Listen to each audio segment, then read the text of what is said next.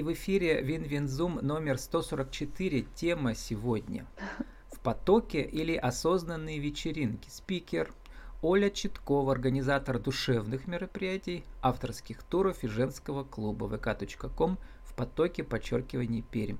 Оля, добрый день. Добрый день, Влад. Оля, ну, как вы цитируете у себя ВКонтакте известную притчу, боги долго думали, куда спрятать счастье, и решили его спрятать внутри человека, там, где его мало кто будет искать. Но вы-то нашли свое счастье у себя внутри?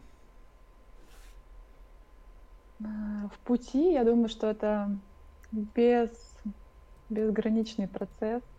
Мы всегда что-то раскрываем в себе, и на данном этапе мы можем это принимать за счастье, но счастье, оно безграничное, безмерное, его можно развивать, делиться с ним. И да, счастье есть, и оно увеличивает. А, в пути и в потоке а, в чем эти понятия сходные для вас, а в чем есть разница? В потоке это принимать все как есть, быть в моменте, чувств, ну, не думая, не опираясь на какие-то внешние моменты, просто чувствовать, э, что чем тебя переполняет, и делиться этим с людьми. А в пути, ну, я просто называю ну, свой путь, свое развитие путем. Что есть еще понятие пути Дао, да? Э, про все Нет, я не восточное не вы тоже мастерица, потому что вы организуете мероприятия, где бывают разные да, деятели – искусств, в том числе эзотерических, как их называют деятели эзотерических искусств. Про осознанные вечеринки. Понятие осознанности сейчас очень модное в психотерапии и в деловых играх, и в мастер-классах. Что такое осознанные вечеринки, которые организует Оля Читкова? Осознанные вечеринки это в первую очередь, когда человек вообще понимает, выбирает и осознает, что он делает. То есть он не живет на автомате, да, как все. То есть, ну, там, привыкли все в пятницу идти в клуб, в клуб, да, выпить пиво, покушать роллы, не задумываясь о том, как это влияет на их здоровье, на их образ жизни, на взаимоотношения с окружающим, как это влияет вообще в целом на планету. А, на осознанных вечеринках мы стараемся показать людям, как может быть по-другому. А, ну, это если очень кратко. В принципе, можно тему развить, конечно, это очень глубоко. А вот по-другому это и есть, да, ваше уникальное авторское торговое предложение. И, кстати, про авторские, э, вы называете их туры и маршруты. Вот как вы находите своих авторов, которых вы готовы продвигать как организатор и, и которые привлекут вашу целевую аудиторию? Сердцем. Просто чувствую, что этот человек действительно что-то может дать людям уникального.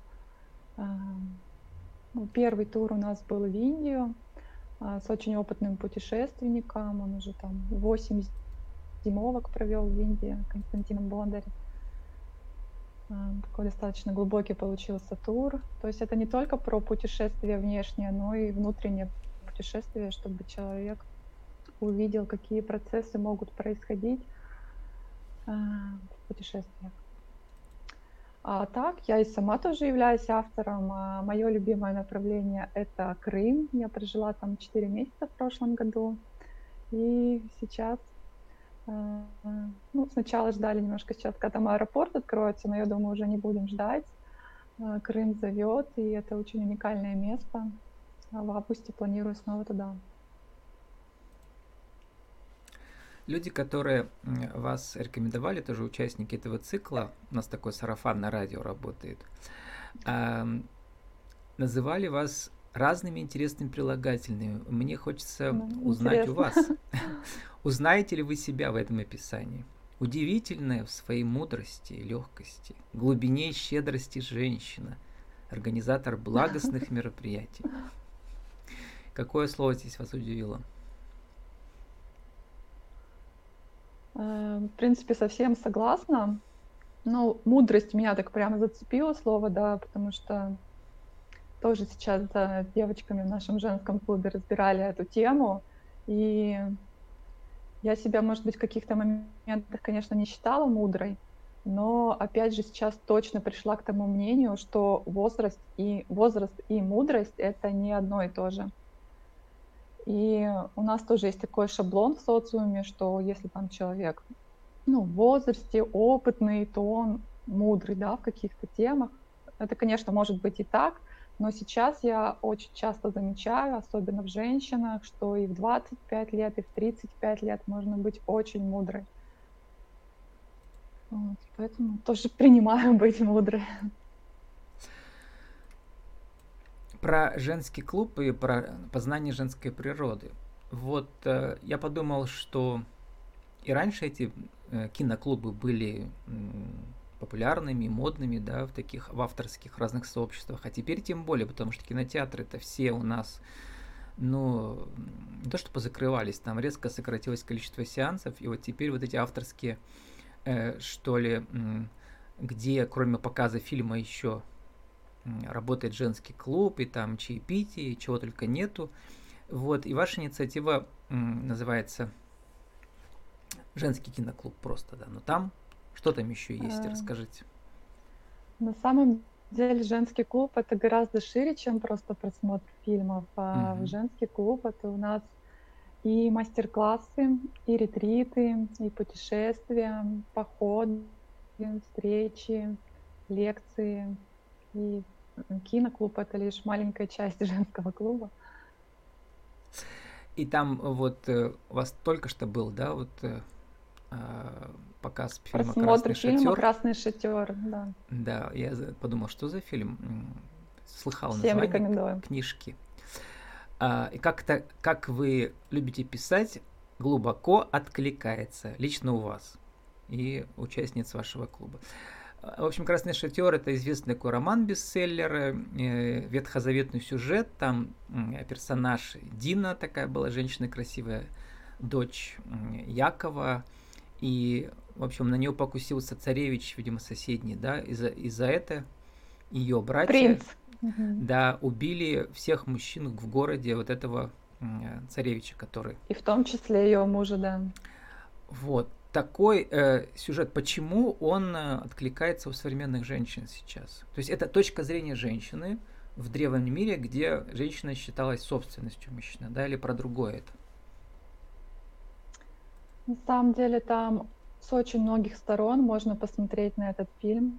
Это вот то, что вы сказали, это только как бы такая основа фильма. Помимо этого там еще разворачивается несколько сюжетов. И мы этот фильм еще выбрали в первую очередь, исходя из того, что он отражает женские архетипы. Mm-hmm. Там помимо Дины, получается, было еще три женщины, и все эти три женщины очень ярко показывают архетипы женские. Это любовница, мать, жена, сестра.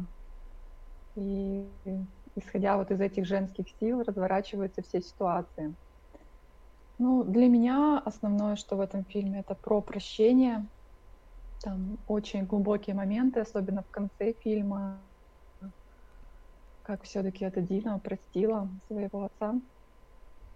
Это дорогого стоит. Ну, я подумал еще о том, э, я не знаю, что женщинам важно, как бы в традиционном обществе, в России, как бы вот эти все традиционные скрепы все продвигаются, на самом деле российское общество является э, модерновым тоже, ну, как бы слоями, да, все идет, и женщинам иногда трудно, с одной стороны, в семье, там, не знаю, там, отец, дедушка, там, они традиционные, а в профессии э, женщины в своем деле они ведут себя как бы свободно, и всегда бывает некое противоречие. Да. Что говорят ваши женщины, участницы клуба? А, ну, что нужно в первую очередь слушать себя. То есть э, там тоже ярко был в фильме показан пример про религию. То есть у отца Димы была религия. она не придерживалась этих моментов. И вообще все женщины э, встречались в этом красном шатре и поклонялись другим богам, не тому богу, которому поклонялся их э, глава семьи. И однажды это он заметил и был в ярости, конечно, сломал всех их богов. Мгм. И, и вот все-таки вот как найти вот эту гармонию, да, в жизни, чтобы не противоречить там ни, ни своей семье, ни религии, и самое главное самому себе. Ну, потому что мир настолько многогранный, если ты будешь прислушиваться, да, как правильно там, на работе так правильно, дома так правильно там, муж тебе третий говорит, а у тебя внутри четвертое. И как найти вот эту гармонию, как раз это основная тема нашего женского клуба. Это женская свобода или что? Это про любовь к себе, опять же, в первую очередь.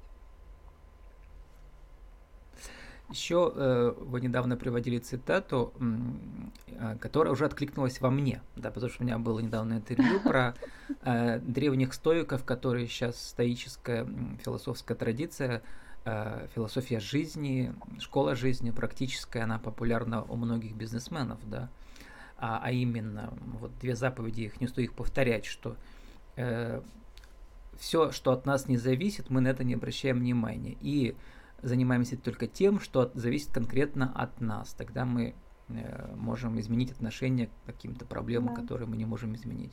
А Сенека писал, что никто не становится хорошим человеком случайно, это всегда работа над собой. Ну, Сенека сам был такой сложный персонаж, он как бы писал это все о хорошем, а так-то был такой еще олигарх, еще и там императора молодого Нерона учил-учил, а потом тот его и э, сказал, типа, давай, зарежь себя. То есть тоже проблем-то было много у человека. А, что скажете про работу а, над собой, исходя из вот вашей профессии организатора мероприятий? Ну, что это самое сложное. Ну вот вы пришли, я посмотрел, очень интересный путь у вас, да. Вы же были специалистом в банке ипотечного кредитования, причем довольно долго. И вдруг такую денежную, Это- хорошую работу бросить и уйти непонятно куда. Зачем, главное? Ну, Многие, наверное, вас не это поняли. было... Есть, так- есть такие, да. Во-первых, это было не вдруг. Это было примерно 3-4 года вот этого переходного момента, когда я работала в банке, мучилась, грубо говоря, но никак не могла сделать вот этот вот первый шаг уйти. Точнее, я делала эти попытки, но это настолько сильный эгрегор, банковский сектор, что он тебя любыми способами э, Вот оно, оставляет. Там, не традиционное повыш- общество, да, традиционная религия, Да. денег. Да-да-да. Мне повышали зарплату, мне давали отпуск в три раза больше, чем другим. Мне давали командировки, которые я очень любила в разные города. Ну, то есть мне очень тяжело было уйти И из вы, банка. как Дина, решили в отдельные палатки молиться другому богу. Я просто решила не, не предавать себя, и наступил уже какой-то критический момент, когда я поняла, что у меня уже началась деградация, что я достигла своего максимума. Все, что я могла сделать в банке, какие наработать качества и развить себя, я сделала. Наступила просто критическая точка, и я ушла, грубо говоря, в никуда. И ни разу не, пожалела. И вот последние два года, как я ушла из банка, это самые счастливые годы в моей жизни. Ну вот, и последнюю часть нашего интервью, потом мы поговорим про правила жизни бизнеса, ваши, как вы себе их сформулировали, да, в вашем, вашем занятии. Это, конечно, цитата из Вячеслава Полунина, опять же, да. Занимаясь только тем, от чего внутри дзинькает. Э, Он э, говорит, э, ну вот у вас, видимо, что-то дзинькнуло внутри, чего раньше вы не замечали. Так что же дзинькает у вас внутри сейчас? А, Ну, вообще, всегда у меня дзынькает, когда я вижу каких-то творческих людей, уникальных людей, людей, в которых есть сила. И когда я вижу, что они не развиваются в своем направлении, я прям не могу ничего с собой поделать. Я просто от чистого сердца начинала помогать таким людям. Так, в принципе, начался мой путь, когда я еще работала в банке. То есть параллельно, работая в банке полтора года, я уже начала заниматься организацией мероприятий и помогала своим друзьям в продвижении музыкальных, мед- медитативных проектов. И вот это, наверное, то, что сопровождает по всей жизни. То есть э, продвижение и помощь э, в развитии именно уникальных мастеров. Но одновременно вы, по крайней мере, мне сегодня, э, в сегодняшнем потоке, в сегодняшнем, да, сегодня и сейчас кажетесь очень таким эм, осмысленным, серьезным человеком. В чем правило жизни и бизнеса в этом деле, в организации, как вы подчеркиваете, душевных мероприятий и осознанных вечеринок? Один, два, три. В первую очередь быть собой, не предавать себя, делать действительно только то, что откликается внутри. А во вторую очередь проявлять сострадание и опять же помогать людям в их направлениях, объединять людей. А, на самом деле много чего можно сказать. Это вот пока первое, что приходит на ум. У меня нету, поймите, что я как бы нестандартный организатор, да. У меня нету каких-то четких пунктов. Э, вообще, вот я недавно просто тут заходила на страничку к одному из самым, самых известных организаторов у нас в Перми. Я поняла, что я вообще вот далеко-далеко не стандартный организатор. То есть вот в плане там планирования, просчитывания бюджета, еще чего-то, это вот у меня все далеко где-то там на втором, на третьем, на четвертом месте. Угу. То есть я просто вот. То есть сначала у вас то, откликается, да, вот откликается или да, нет, а потом да. уже думаете, как это по деньгам все организовать. Да. И иногда даже не думаю, знаете, когда это действительно то, что ты любишь на сто процентов, то деньги, они будут в любом случае. То есть это не может быть как-то по-другому. И а все люди как бы у нас привыкли, опять же, жить вот по этим шаблонам, да, что нужно обязательно просчитать, что нужно посмотреть вот здесь, вот здесь, то, другое, третье. Да, конечно, это работает, но мир меняется, и меняется mm-hmm. он больше, опять же, исходя из внутренних качеств человека, и это как раз про то, что делать то, что ты любишь. А вот, Оля, если коротко, вот я, может быть, я ошибаюсь, но я замечаю, что часто люди, э, там всякие вот эти э, выступающие Э, мастера и так далее, их так сильно продвигают, что я начинаю сомневаться в их глубине, глубине их э, экспертизы. А, и наоборот, это тоже моя основная тема, да. Люди, которых э, передают люди от сердца к сердцу, ну такое сарафанное радио. Да. Э, никакой рекламы нет, а люди приходят. Видимо, они по-другому как это эту Вы очень чувствуют. правильно заметили. Ну, как да. это на самом деле, работает. как я вижу, чувствую, и как э, видят и чувствуют это люди, которые на самом деле разбираются не только внешне, но и внутренне в этих темах, это так и есть. 80%, если не больше, мастеров, которые сейчас продвигаются у нас на этом рынке эзотерических и духовных мероприятий, ну, я не побоюсь этого слова, это псевдомастера, которые просто зарабатывают денег, потому что э, сейчас это очень актуальная, модная и денежная тема. И многие бизнесмены, которые там всю жизнь были бизнесменами, просто переходят на этот рынок, э, делают личный бренд. В принципе, это очень простая схема, и маркетинг сделать mm-hmm. хорошему маркетологу не составляет труда. Но при наличии бюджета набрать команду профессиональную, которые все добросовестно, а, все да, свои да. выполнят обязанности, да. А останется а, ли в этом душа? Да. Ну вот как раз, видимо, чтобы найти что-то а, душевное, нужен, нужен проводник типа вас, да, который прямо это и заявляет в начале. А... Ну, на самом деле каждый человек важен, то есть э, те люди, которые... Ну, кому что, да, каждому свое. Да, кому что. То есть я тоже в свое время пришла в эту тему совершенно там через другие практики медитации, на которые бы я сейчас не пошла. Но, но я благодарна за то, что там в свое время я сходила к этим людям, mm-hmm. и через этот путь я пришла к себе. То есть самое это главное, чтобы человек не повторял то, что ему говорят да, в соцсетях. Это опять получается те же шаблоны. Э, то есть вот я мастер, я говорю, что делайте вот так, все будет круто. А мастер тот, кто говорит, слушай себя и помогает человеку услышать тебя. И у каждого разный путь. Не, не надо одевать одни шаблоны на всех. Вот хочу закончить цитатой, нашел у вас, но не помню, по какому, в каком контексте вы ее там э, публиковали. Скажите мне сами, вот вспомните, да. Как только попадаешь в сложную ситуацию, сразу начинай в нее играть. Это, опять же, стоический подход. Боги нам посылают испытания, а мы, актеры, мы должны достойно сыграть. Ну, вообще вся наша жизнь — это игра. Я с этим тоже абсолютно согласна, что мы живем в матрице. Если смотреть на все ситуации сверху, ты очень четко видишь все эти игры. Вообще самая моя любимая практика — это трансформационная игра. Она так и называется «Лила». Э, в переводе означает «жизнь». И она просто показывает, как ты живешь, как ты принимаешь решения, как у тебя вообще происходит жизнь, если смотреть на нее вот со стороны. Со да, стороны, когда смотришь, вот для нашего пермского стрима, а, заканчиваем уже, там такая синяя картинка, люди стоят под каким-то си, э, под каким-то э, светлые лучи э, в темно-синем фоне.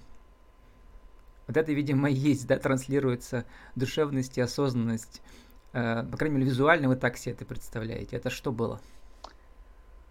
Ну, а, вот эта вот картинка, да, которую вы выбрали, это фотография секстатика с осознанной вечеринки свободных танцев. Да, она очень ясно отражает, что вот мы живем в таком затуманенном темном мире, но всегда есть луч, луч сверху, да, света. И видишь ты его или находишься ты в нем, это твой выбор.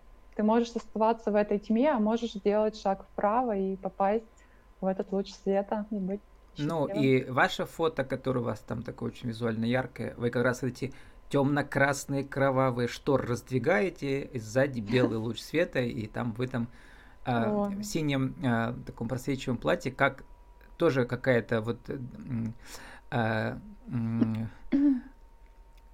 Дина из Ветхого Завета, которая только в современном платье вышла и раскрывает. Да, это фотография, которую случайно фото фотограф э, сфотографировала так, что получилось как будто рентген, да, такой меня просвечивает света. Да, и вы просвечиваете, и вас просвечивают. Ну да, я как проводник этого света соединяю мастеров и людей. С нами сегодня была Оля Читкова, организатор душевных мероприятий, авторских туров и женского клуба vk.com в потоке, подчеркивание Пермь. Наша тема в потоке – или как организовывать осознанные вечеринки. Оля, спасибо и удачи вам. Благодарю, Влад.